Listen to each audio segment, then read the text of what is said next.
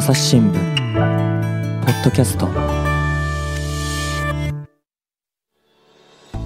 前回に引き続きサイエントークやサイエンマニアを作っているレンさん、コペテンナイトの春名誠さんをお招きし、理系研究者にまつわるお話を伺っていきます。なんかその話もそうですけどね、レンさんね、なんかな今、僕はクリエイターの話もしましたけれども、実はだから研究職っていうのもクリエイターに近いのかもしれないなって思ったんですよね。うん、まあなんか今の話聞いてるとやっぱり同じようなうん状況はなんか他の業界でもあったりはするのかなと思いましたね。ただまあその明るい話っていう意味合いで言うと、ただそういうことが楽しくできるんだったら、それはそれでいいと思うんですよ。それなんかは、うん例えばお二人を見ているとね、ポッドキャストをやってるじゃないですか。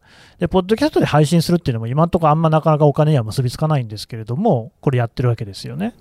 そうですね。それっていうのは、まあ、楽しさなんかがそこにあるっていうことですか、レナさんは？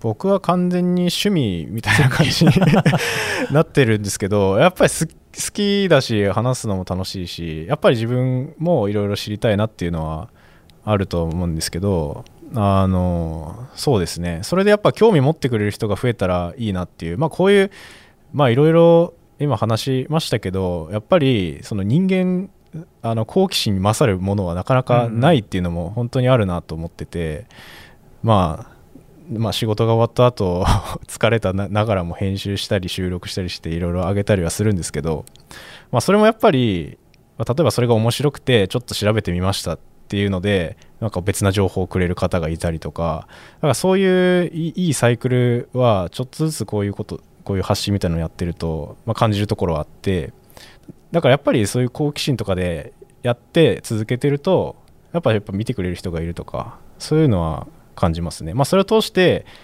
まあ、こういううん今の空気感を変えたいっていうのを僕はこういうのをやってる理由もの一つではありますね。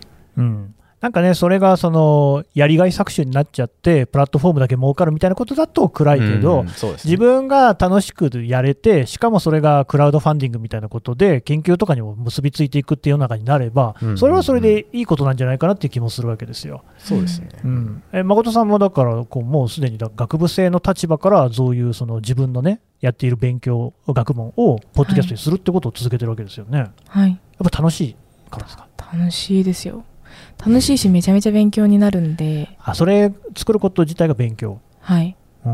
もううん。わからないをあわかわからないを見つける分かってないを見つけるのにすごい役立っているので。うんとアウトプットを続けていくとインプットしたつもりになっている自分の中に落とし込んだつもりになっているものがあらわになってくるんですよねアウトプットすると、うんうんうん。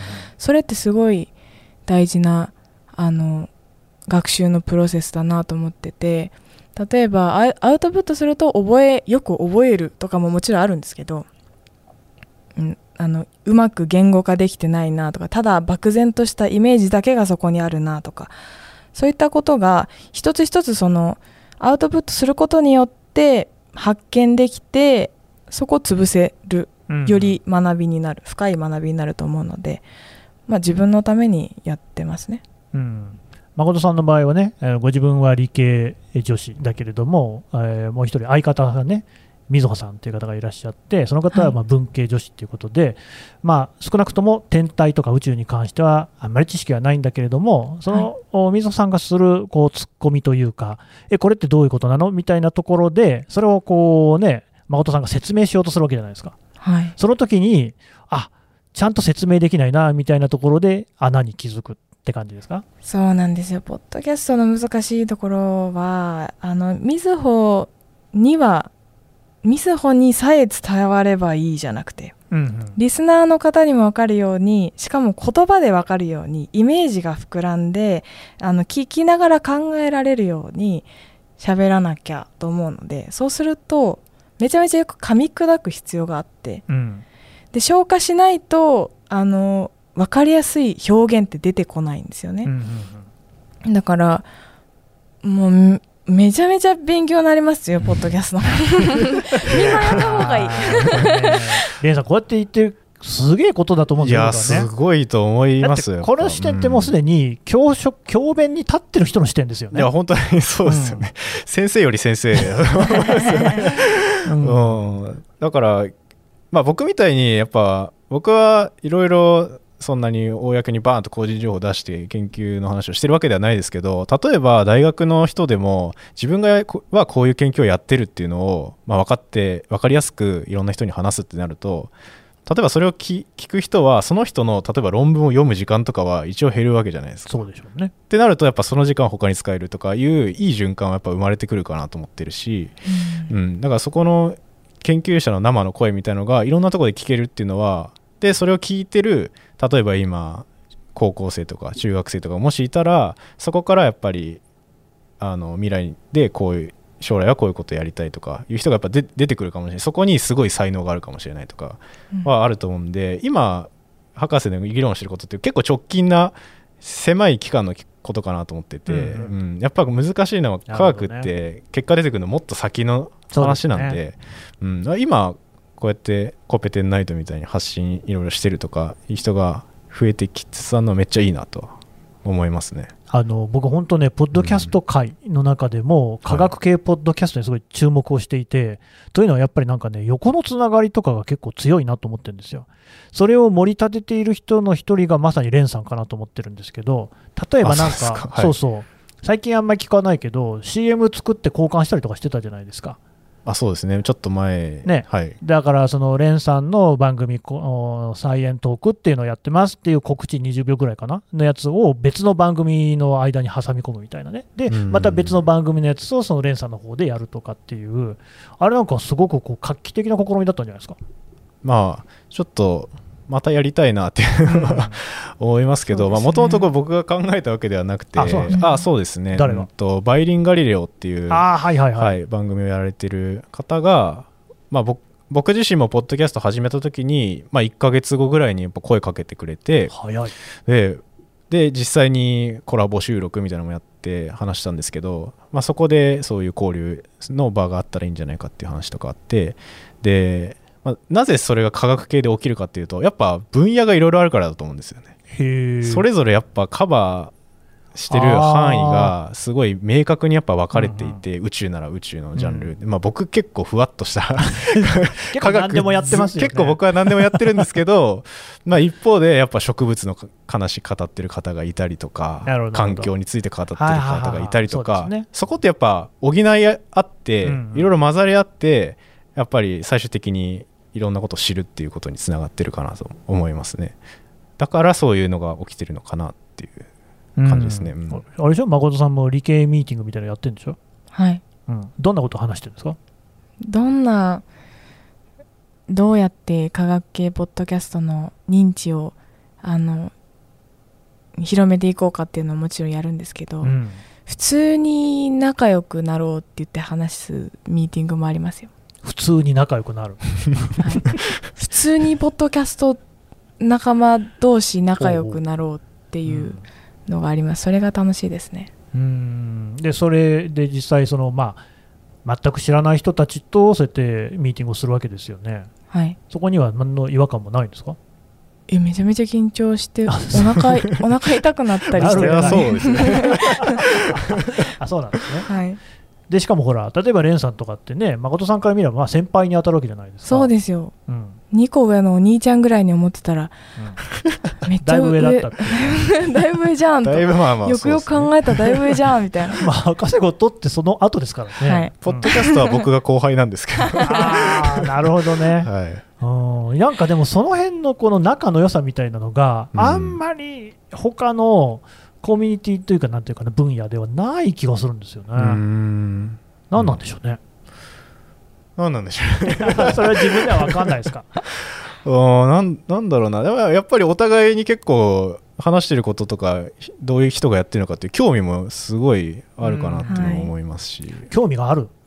興味ありますね。僕全く宇宙なんてかすりもしてない人生だったんですけど、ね。やっぱポッドキャスト通して聞いてると、あなるほどなやっぱニュースとかの見方も変わるなとあー。感じますねやっぱり。それはだから僕と一緒なんですね、じゃあね。そこは多分変わらない理かなっていう。系だからとかそういうことじゃなくて、はいやだってそもそもですよ、今回、このコペテンナイトのね、えー誠さんをお呼びしているのも、もともとは僕が最初に自分の番組でコペテンナイト触れたのを、レンさんが反応したからじゃないですか、そうですね。なんか我がことのように嬉しいですとか言ってましたよね。いや 言ってましたっけ？そうそうそうそう。なんかツイッターかはらおっしゃってて、それを僕が見て、うん。あこんな風に聞いてる人がいるんだって思った、でそこで僕がそのゲスト出演をねさせていただくみたいな流れになった。はい、いやまあ誰でもそうだと思うんですけどやっぱ自分が好きなやつとかが取り上げるとやっぱ嬉しいうん。ですよね。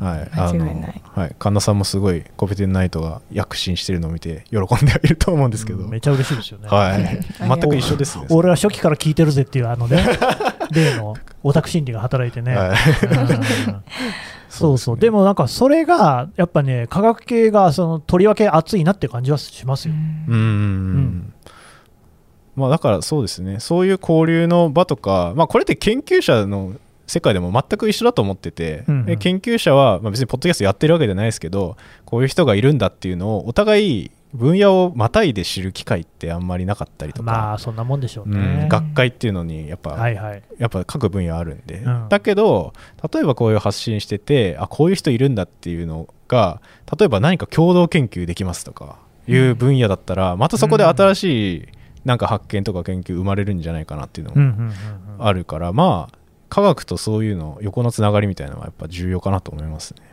あの私はね全然知らないんですけど、まあはい。ポッドキャストのことは少しは分かってるんですが、はい、例えば科学系 YouTuber とかもいるんですか？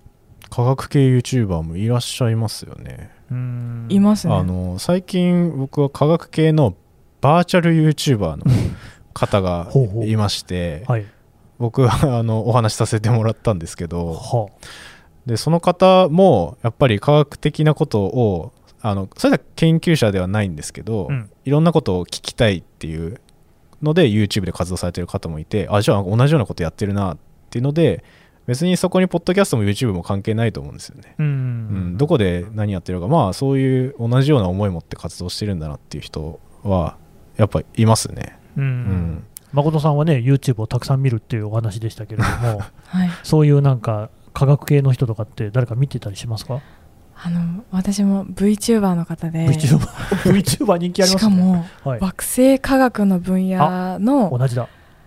研究者の方で VTuber をやってる方がいらっしゃっへてー。見つけたんですよ。ほいほい。でその方の存在を知ってちょっと配信とか聞いたり見たり聞いたりしていって声とか知るじゃないですか、うん。もちろん姿は分かりませんけど、うん。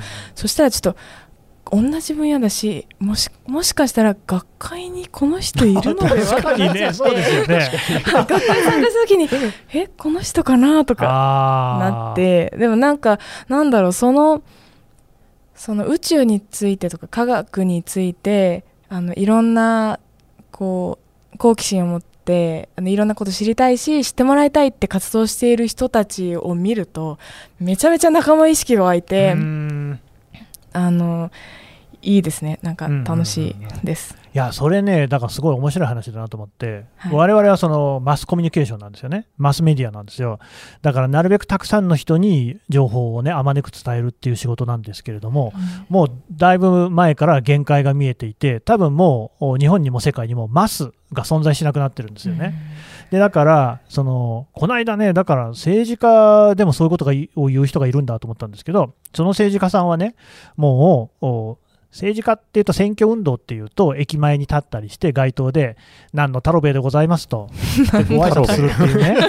そういうのがまあ一般的じゃないですか。はい。よろしくお願いいたしますなんて。皆様おはようございます。通勤お疲れ様でございますなんつっていうのを見て、じゃあ太郎兵衛に入れようかなみたいな話になってたのが もうそんなん全然意味ないんだっていう趣旨のことを言っていて。でその人は金融政策めっちゃ詳しい人なんですねはい。それこそ博士号を取ってるか知らないけれどもかなりあの学歴としても高い人。でその人たちはもうそのだから政策なんかねこう自分が頑張っても新聞社なんか全然取り上げてくれないと、まあ、確かにそうですよ、そういうそのそういう人がやるような金融政策って結構専門的だったりするからなかなかそのたくさんの読者に理解していただくには難しいところがあったりしますからね。でじゃあどこに書くかっていうと専門誌とか業界誌みたいなところに書くと。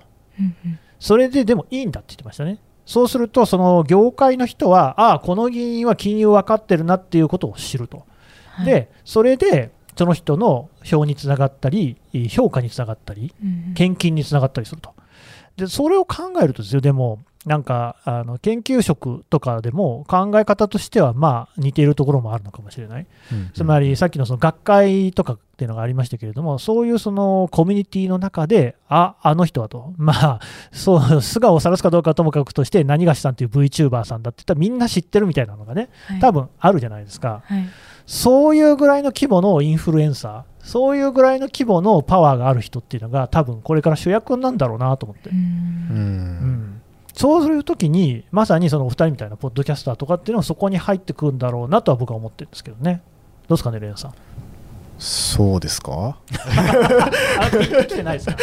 いやーまあまあまあ全然まだ始まってばっかりなんでわからないとこもあるんですけど、まあ、すごい分かりやすいところで言うとやっぱりあの日本テレビのマスアナウンサーとかがあーねあのサイエンスコミュニケーションってはいはいいう分野に、まあ、行く行くというか、まあ、二足のわらじでやるみたいな記事出てましたけど、まあ、ああいうのもすごい大きいなと思っててあすごいですよね。はい、科学、うん。やっぱりマッさんやっぱ分かりやすく伝えるっていうところはもうずば抜けてると思いますし、でまあいろいろその科学を伝えるっていうところで真剣にその研究室とかに身を置いてやるっていうのもまたそれは僕らにもすごい影響はあるなと思いますし、なんかそういう人が一人出てくるのはすごいいいなって思いますね。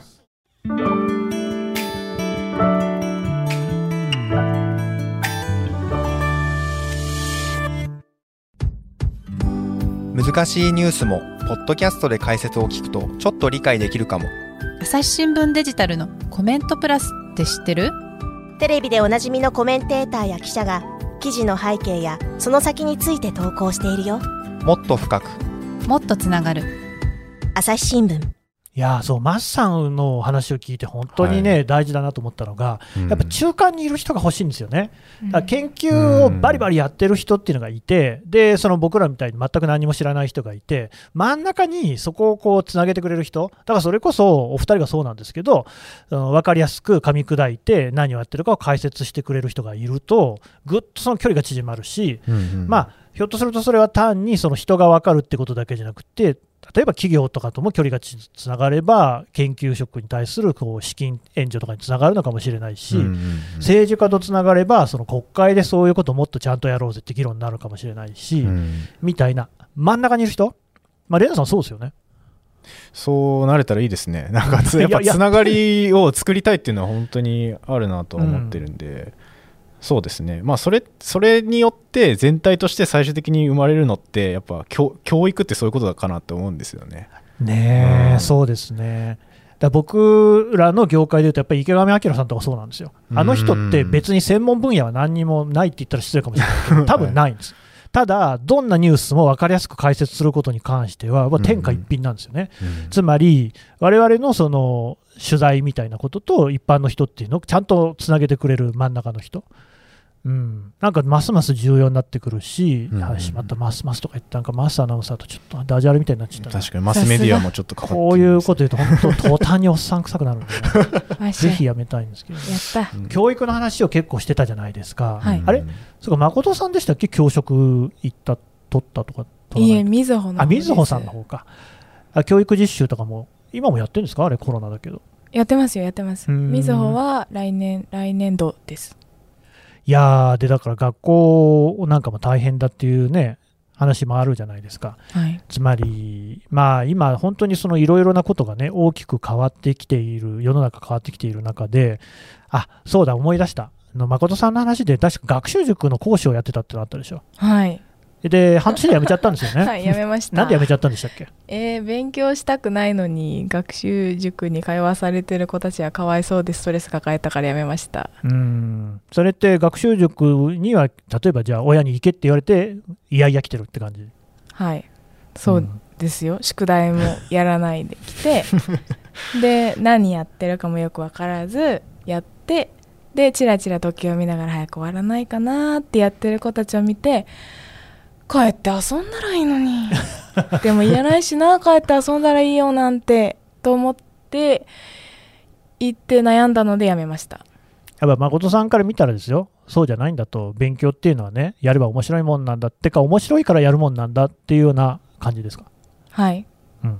ただ私も学校の勉強はゲームぐらいにしか思ってなかったので、ゲーム、はい、どういう意味ですか？言われた通りに問題集をやりうん、言われた通りの範囲を勉強してあ高得点を取りに行くゲームみたいな感じに思ってたので全然なんだろうその学校の勉強から面白いな勉強ってって思ったのはまあちょっとぐらいありますけどそそんなになくて。ただあの高校に入った時のものすごく面白い授業をしてくださる先生に出会ったりとかあとはあの前半の方に出ましたけどノーベル賞を取った島村先生の講演会に行ったり梶田先生の講演会に行ったりあのした時にあ面白いんだな勉強って学ぶって面白いことなんだなって思った時にあの主体的な学びが始まったかなと思うので、そこに気づけるかどうかってめちゃめちゃ大きいと思うんですよね、うんうんうんうん学校のテストでいい点取ることだけが勉強だと思ってる人は面白くないに決まってるじゃないですか私。クソくらいだと思ってるんで。言っちゃって。思ってるんで。はいちなみにセンター試験の物理の点数は56点ぐらいでして私。おお、低いんですか、それは？だいあ理系にしてはだいぶ低いのかな？はい。私物理系学科なんで。そうっすよね。低いですよ僕、物理はね、あのはい。定期試験で5点取ってるんで、あまりちょっとそこがピンとこ。やりますね。はい、100点満点の5点です。な何の5点でしたか？うって書いた。おおうが合ってました、ね。すげえ覚えてますけど。はい。選択肢。ああいうのうち、うを選んだらね、それがなる書くだけ偉い。ありがとうございます。どの目線で喋ったんでしょう私は。話じゃないんですけど、うん、いや、そうそうね、でレンさんね、その今の話、結構本質じゃないかと思うのは、うん。まあ、小学校ぐらいともかく中高ぐらいで、学問としてのその面白さみたいなのを学ぶ機会が日本って乏しくないですかね。うんそうですよね。そこをやっぱりかっちりしたそのカリキュラムでやるなら、うんもちろんベースを作るのは本当に大事だとは思うんですけどそれ以外に何だろうな偶然的に何かを知ってなんか自分が好きなものがまだ見つけられていない状態みたいな。だからさっきの話は、まあ、例えば宇宙がすごい好きだってなってそれに気づいてそこに。自分が向かっていくからまあいろいろやっぱ勉強も楽しくなるみたいな。そういう場はやっぱも今って結構ふ増えやすいかなと思いますけどポッドキャストも一つのうん。そのツールかなと思いますね。うん。なんかもうちょっと例えば大学受験とかも、うん。まあ別によその国がいいってわけじゃないですけれども、フランスのバカロレアとか、僕、イランにいたんで、イランにはコンクールっていう試験があるんですけど、そのい。わゆるセンターしセンター試験じゃないですね、今ね、共通大学共通テストですか。はい、えみたいな、まあ、でもそれもあんま見てないから違うのかもしれないけど、いわゆるその知識を問うっていう問題よりは、もういきなりドカーンってなんか哲学的な問題出てくるんですよ。えうん。ーえーちょっと覚えてないですけど、まあ、要するになんか、なんで人は生きるのかみたいな、そういうことをいきなり聞いてくるんですよ。すごい すごいこと聞きます。そういう、まあちょっとそういう、まあ、もうちょっと哲学的にもう少し的を絞ったね、はい。えー題材ですけど、でもそれはみんなそれやんなきゃいけなくって、ちゃんと採点もされるんですよね。うんうん。で、えっとね、僕は高校、要するに大学受験の時に高校3年生の時の勉強でやってて、すごい楽しかったのが1個あって、はい。僕、世界史選択なんです。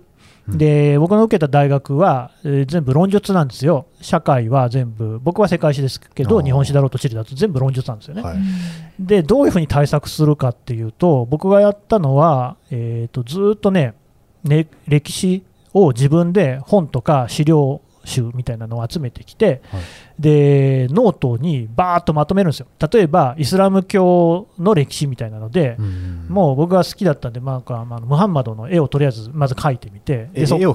そうそうそうそこから入るいやー大事ですそよれでそのなんかいどういう、その人はどういう人でどういうことでイスラム教が起きて、その後要するにイスラム教で歴史をこうなんていうんですか一つ縦軸を取ると、うん。その度にあの、えーオスマントルコがあったりとか、あとなんとか、うまいや朝っていうのがあったりとかっていうので、その縦軸でいろんな地域にこう、ね、イスラム教のこう帝国っていうのが出てくるわけなんですけれども、みたいなのを作ったりっていうのは、すごい楽しくって、多分それって、その誠さんがやってるコペテンナイトの台本制作とかに、はい。まあ、ちょっと似てるのかなね、めちゃめちゃ似てると思います、うん、それ楽しいですよね、やっぱね。楽しいですねやめられないですもん寝られない。そう、僕ね、思うんですよ、学問ってそういう魔術的な楽しさってあるなっていう、はい。ハマるじゃないですか。本当に。でも、それが、なんていうかな、僕はたまたまそれ、なんか、なんか気づいたんですよ。で、はい。誰に言われたわけでもなくて勝手にやったんですけど、うん。で大学くらいまで行くと、そういうその学問の道っていうのがね、分かるけど、その前に、えー学問の楽しさ知らないうちにね、うん。あのそのそさっきの塾の子じゃないけれども、早く時間過ぎないかなっていうことになっちゃってるっていう気がするんです。はい。うん、困りますね。はい。遊んだ方が楽しいと思いますなりますよね、それはね。はい。楽しいことやったらいいと思いますけどね、まあでもね、さっきのレンさんの問題提起にもあったけれども、実際にその博士号を取る人が日本で少ないみたいなのって、やっぱ寂しいじゃないですか。うん学問の楽しさみたいなのに触れる人を増やすっていうのも結構大事なんじゃないかなって気もするんです。どうですかね？まあ、まあそれが実際今やっぱ将来をいろいろ作っていくのって今の若い人とかまあ僕もまだ20代ではありますけど いいよね。ではあるんですけど、ではいはいまあ、自分自身ももっと頑張んなきゃなとは思ってる側ですし、まあ、そのさらに下の人たちがやっぱ興味持ったりしてそこに突き進んでいくみたいなきっかけはやっぱりどんどんどんどん大いに越したことないかなってのはすごい思いますね。うんで、ひょっとすると、そういうのの入り口に、ポッドキャストとか YouTube がなるかもしれないですよね。うん、まあ全然なんかきっかけは何でもいいかなっていうのいや、僕ね思いますけ、ど。な本当に言っちゃなんだけどもね、はい高校とか文部科学省にそういう発想は出てこないと思うんですよ。うーんなかなかそれを形にして事業にするみたいなのって、ちょっと難しいと。うん難しいと思うんですよね。うん。うん。よりはやっぱり本当にその学問の楽しさ知ってる人たちが直接伝えた方がうん。ずっと効率もいいし、響くんじゃないかなっていうね。うん。うん。まあ最初はやっぱりそのお金ついてこないとかなんか大変な時期は絶対やっぱあると思うんですよ。まあそれってでもまあ何でもそうかなって結構まあね、思ってて、まあそれが最終的にいろいろつながってじゃあここにいっぱい人集まってるから、まあ、そういうのをちゃんと応援するお金をつけましょうとかそういう動きにこういうなんだろうまさにまあ草の根活動みたいな感じですけどになっていったらいいかなと思いますね。うんというわけで、お二人はその先駆けってことじゃないですか？先駆けですかね。はい そういうことにしときましょうそういうことにしておきましょう。はい。はい、ということで、まあ、こんなところですかね。そうですね。うん。はいなんかまだ言いたいことがあったら、あとはやっぱりその今こうやって前に春名誠さんから博士課程行ったら行くかどどうしようかなっていう話を受けて、うんうん。どうしたんでしたっけ？行くことになりました。なった、自分で決めた、決めました。あの決め手は何ですか？決めてまあ結局やりたいんだろうなって思ったので行くことにしました。結局やりたいんだろうなと。はい。まあでも、うん。そそういうことですね。今日の結論も結構それはあるかなっていうのはありますし。なんかなんとかなるかなって思って行くことにしました。あのね、はい。なんとかなりますよ。あそうですよね。なる。うん。あ、うん。私特にそう思います自分に関しては。そうそう。ねなりますよね。はい。あのすごい僕はあの博士課程とか楽しんでちゃあの終えてまあ今は全然仕事も楽しくその自分の好きなものやってるっていうのはすごいあるんですけどだからそうだそうだ。それをどんどん続いていったらいいっすよ 2人で話してる時に、なんか2人が似てるって話あったじゃないですか、なんか性格かなんか。はいああなんか何が似てるんでしたっけ？あれだえーっと、まあ、今までのいやこれどうなんだろう 今まで歩んできた道はやっぱりだから要は自分はラッキーだみたいなもうああ、はいはい、はい。気持ちを持ってやあってると、なんみたいなことか今が一番楽しいって言ってましたよね。あ今が一番楽しいそれもですね2人とも同じっていうね。僕も一緒なんですよ。おおおお3人目。うん、あのね、そうですね。そうそうそうそう、ん。た楽しいんですよね、やっぱりね。うんいろいろなことって、もちろん大変なこといっぱいあるし、はい。人間ってこう忘れるじゃないですか、うん。素晴らしい機能だな、忘れるって思うんですけど、苦しいことは忘れますからね。はい。でもやっぱりこう楽しいですよね。うん。うん。楽しいっすね。これこれこれが一番大事で、はい。でもそういうことが実は伝わってないと思う。うん。みんな辛そうな顔するんじゃないですか。しんどいって言うじゃないですか。はい。はい。あれあんま良くないなと思って。本当は楽しいだろお前っていう。まあ確かにフラットな人も引きずられちゃうみたいのは、ううんん確かに周りの人本当に苦しい人ははちゃんと苦しいって言わなきゃダメですよ、うん。もちろんそういう人もいるからね、はいはい。だけどそうじゃない人もいいんじゃないかなっていうポーズでそういうことなんかそれ言うまああの日本の文化なんか知らないけれども卑下するっていうところもあるのかもしれないんですけれども、うん。うん。あんまりねなんかついに楽しそうにしてるところの人は威張りんぼかなって思われないかなっていう不安で、うんうん。そろそろそういうこうねマインドセットは脱却したいなっていう気もしますね。うん。その通りですね。そうですね。まあこのポッドキャストでいろいろやってるのを通して、そういうそうそう。なんか好きとか楽しいみたいのがちょっと伝播してるようなうん、感じはななんとなくはあるんですけどうまく言えないんですけど、いやあのねお二人とも楽しそうだもん。うん。うん。楽しそううん、楽しい楽しいからっていうのはありますけど、誠さん目座って言うよねそれをね。楽しそうガチ楽しいと。ガチ楽しい。目座ってる。いやーでもそういう楽しそうにしてる人があのの様子っていうのがテキストだとやっぱなんかあんま伝わらないかもしれないなと思って。これ、うん。ポッドキャストって音声だから伝わるし、まあ、YouTube でもいいと思うんですけど、うん。なんかそれは新しいメディアっていうのがあることの今幸せだなっていうふうに思いますね。うん、まあこうやってうん。今回ゲストで朝日新聞さんにお邪魔してやってますけど、はい。まあ、それもまた新しい一つつながりができてまたここからいろいろ広がっていったりするといいなっていうのは、ううんん思いますねすごい。じゃあみんなで頑張りましょう。はい頑張りましょう。頑張りましょう。えいえい。おー。どうもありがとうございました。ありがとうございます